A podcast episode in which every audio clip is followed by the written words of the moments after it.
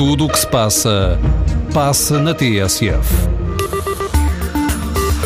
E nesta manhã seguimos para a revista de imprensa de desporto com Paula Dias.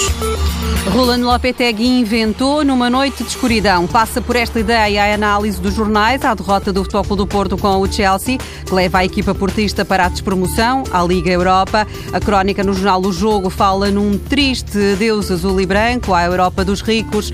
Na opinião do diretor adjunto do jornal, Lopetegui tanto mexeu na equipa que complicou e tornou os desequilíbrios inevitáveis. A questão é esta: como vencer o Chelsea sem usar nenhum ponta de lança e montando uma equipa cuja principal preocupação é bloquear as transições do adversário. O Record lembra que ao jogo 72 no Banco do Porto, Lopetegui prescindiu pela primeira vez de um ponta de lança e para o jornal a equipa azul e branca foi uma nulidade no ataque. Em resumo, o jogo em Londres exigia um Porto ambicioso e autoritário, mas o que se viu foi um dragão curto e temeroso que não justificou a continuidade na Liga dos Campeões. A bola também pensa que de invenção em invenção, Lopetegui chegou ao descalabro final e que o treinador é claramente culpado.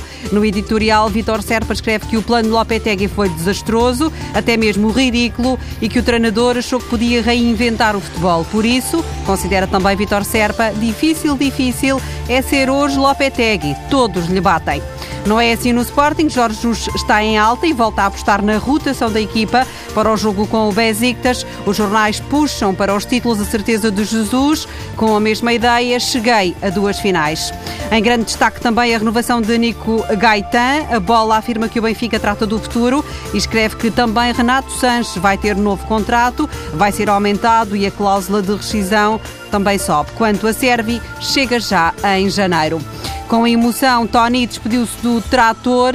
O uh, treinador português, nas redes sociais, confessou que deixar o clube iraniano por razões pessoais foi uma das decisões mais difíceis da vida dele. O Record recupera a mensagem de Tony para os adeptos numa despedida com amizade profunda, respeito e admiração. É a terceira vez que Tony deixa o trator.